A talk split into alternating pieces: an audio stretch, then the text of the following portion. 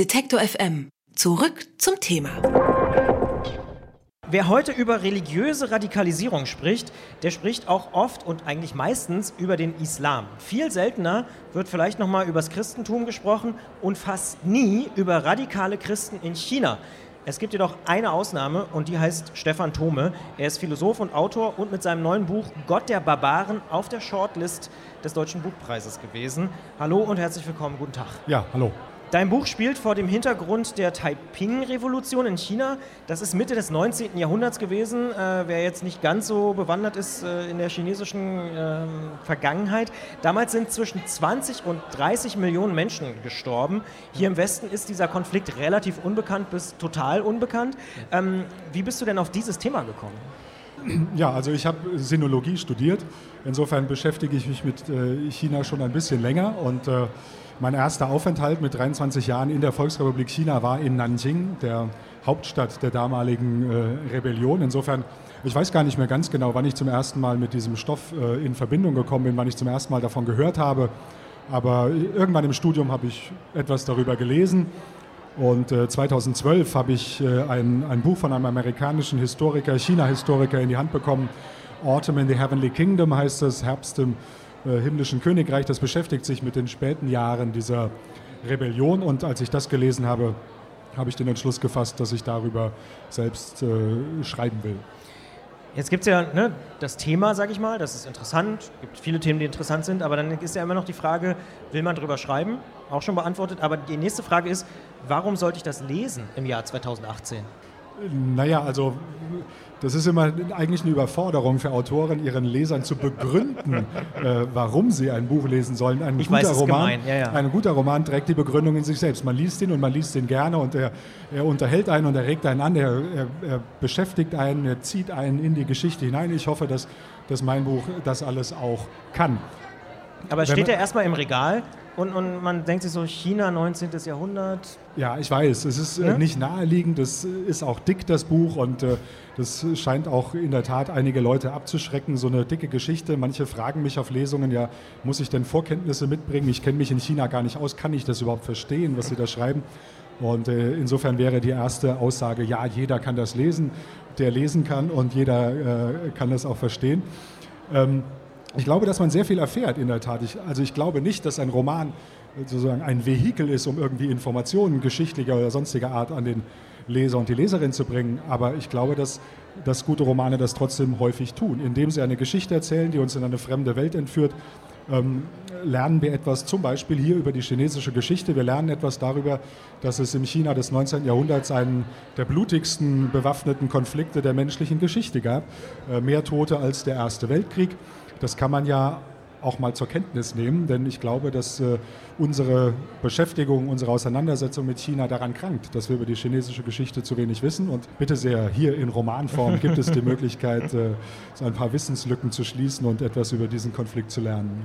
Aber war das auch eine Gefahr? Also wenn wir jetzt einen Schritt zurückgehen und nicht, noch nicht darüber sprechen, eben äh, was der Leser davon hat, aber gerade beim Schreiben, wenn man, Sie haben gesagt, Sie haben Sinologie studiert, wenn man sich mit so einem Thema so intensiv auseinandersetzt, dann doch ist die Gefahr ja schnell, dass es umkippt in ein Lehrbuch oder sozusagen in, in ein Geschichtsbuch. War das eine Gefahr? Und wenn ja, wie haben Sie sich sozusagen im Erzählen dagegen gewappnet? Das ist eine Gefahr. Das ist eine, eine ganz große Gefahr. Immer wenn man äh, für einen Roman recherchieren muss, äh, dann ist die Gefahr nicht, dass man zu wenig recherchiert, äh, auch nicht, dass man zu viel recherchiert, sondern dass man zu viel dessen, was man recherchiert hat, unbedingt in den Text bringen will. Also nachdem man sich dann schon die Mühe gemacht hat, ich bin viermal nach China gefahren, äh, habe die Schauplätze dieser Ereignisse besucht. Ich habe, ich weiß es nicht, 250 bis 300 Bücher gelesen, speziell so, um, um mich auf den Stand äh, zu bringen und mich mit der ja, mit dieser Umgebung, mit den Ereignissen, mit der Welt von damals zu, zu beschäftigen. Und zum Glück, also es ist eine Gefahr, aber es war eine, von, der, des, deren ich mir von Anfang an bewusst war, dass das, äh, dass das so ist. Und ein Text am Ende, ein Roman muss eben, äh, ja, muss eben so sein, dass der Leser das erlebt, was da passiert. Und er muss sich eben so lesen, als hätten Menschen das erlebt, fiktive oder reale Personen, egal.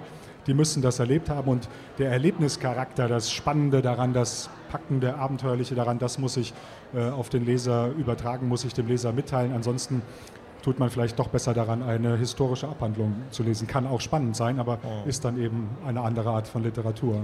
Ist es fair zu sagen, dass das Buch auch so ein Perspektivwechsel ist? Also vor allem für uns?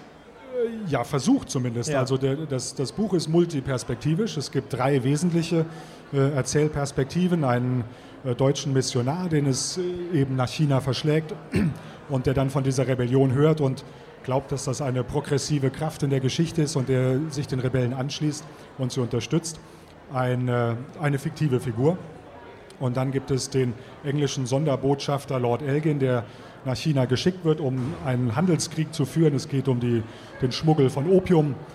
Und der verliert so ein bisschen seinen Kompass und die Orientierung, weil er sich in China gar nicht zurechtfindet. Und dann, Stichwort Perspektivenwechsel, ein dritter, ein chinesischer General namens Zheng Guofan, auch eine historische Figur, äh, der vom Kaiser den Auftrag erhält, diese Rebellion niederzuschlagen, obwohl er bis dahin überhaupt keine militärische Erfahrung hat. Er ist ein Gelehrter, ein Bücherwurm und plötzlich soll er ein Heer aufstellen und gegen die Rebellen kämpfen und das tut er auch. Und er bildet eine völlig neue Kampfmaschine, die ähm, dann tatsächlich nach Jahren des grausamen Kriegführens äh, die Rebellion niederschlägt und äh, 1864 die, deren, die Hauptstadt der Rebellen Nanking erobert. Mhm.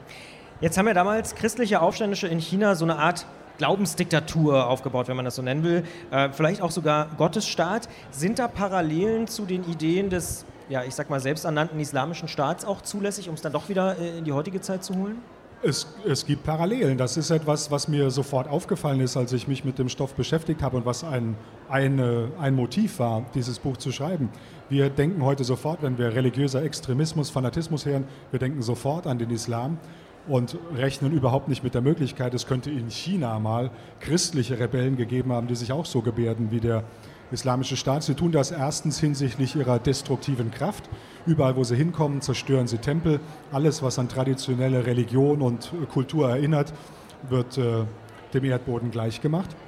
Und sie tun es auch oder sie ähneln dem islamischen Staat auch insofern, und das ist wahrscheinlich eine Eigenart oder eine mögliche Tendenz aller monotheistischen Religionen. Sie sagen, wir sind im Besitz der absoluten Wahrheit und sie teilen also die Welt in die, die ihrer eigenen Idee folgen und alle anderen sind Ungläubige und damit dem Verderben anheimgegeben. Und dieser Mechanismus, der ist äh, heute in vielen extremistischen äh, Bewegungen am Werk und damals eben auch in China.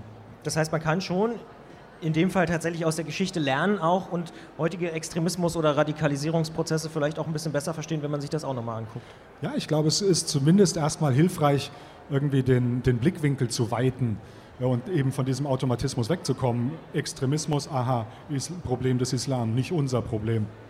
Ähm, das, äh, das finde ich ist eine spannende Sache, einfach äh, einen anderen Blickwinkel auf das Problem zu kriegen, das, den, den Blick zu weiten, zu festzustellen, okay, das ist eben auch Teil unserer Geschichte und auch unsere Religion, wir wissen, dass, das, dass die, das Christentum auch eine Geschichte der Gewalt und der Unterdrückung hat, aber die, genau diesen Teil kennen wir eben nicht. Und das ist aber wiederum zum Beispiel interessant, wenn man sich mit dem heutigen China beschäftigt und die Vorbehalte der kommunistischen Führung gegen Religion, gerade gegen solche, die aus dem Ausland kommen. Das ist auch ein Teil der Nachwirkung dieser Ereignisse. Und äh, wir wissen nicht genau, wie, warum die Chinesen handeln, wie sie handeln, wenn wir uns dieser Geschichte gar nicht stellen. Jetzt leben Sie selbst auch in Taipei, in Taiwan. Ähm, gibt es irgendwas, was Sie in diesem Prozess ja, am meisten überrascht hat? Also wo Sie gemerkt haben, oh, das habe ich vorher nicht gewusst oder das bleibt irgendwie bei mir hängen. Ist es dieses Extremismus-Radikalisierungsding der Christen, der westlichen Kolonialeuropäer oder? Ja, also was ich erstaunlich fand, dass viele Dinge, die wir eigentlich mit dem 20. Jahrhundert äh, verbinden, was die Kriegsführung betrifft, diese Vernichtungsfeldzüge, äh, und auch den Krieg gegen die Zivilbevölkerung, dass das im 19. Jahrhundert eigentlich schon voll da war. Es fehlten noch die technischen Mittel, äh, das äh, sozusagen in der größtmöglichen mörderischen Effizienz umzusetzen. Aber auch die Hunan-Armee hat, nachdem sie eine Stadt Anqing am Mittellauf des Yangtze, nachdem sie das jahrelang belagert haben, haben sie die Stadt eingenommen. Und dann stand, war die Frage, ja, da sind 16.000 Zivilisten äh, die uns in die Hände gefallen sind, die die Belagerung überlegt haben, was machen wir denn jetzt mit denen? Und dann fiel der Entschluss, ja, das sind Verbündete der Rebellen, die müssen sterben.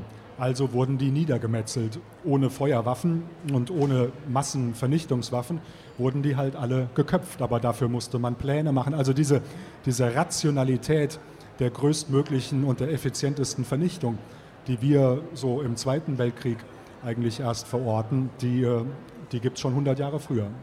Das sagt Stefan Thome. Er hat das Buch geschrieben, Gott der Barbaren, ist bei Surkamp erschienen, kostet 25 Euro. Und wie wir gemerkt haben, ist es ein sehr interessantes Buch. Dankeschön. Ich bedanke mich.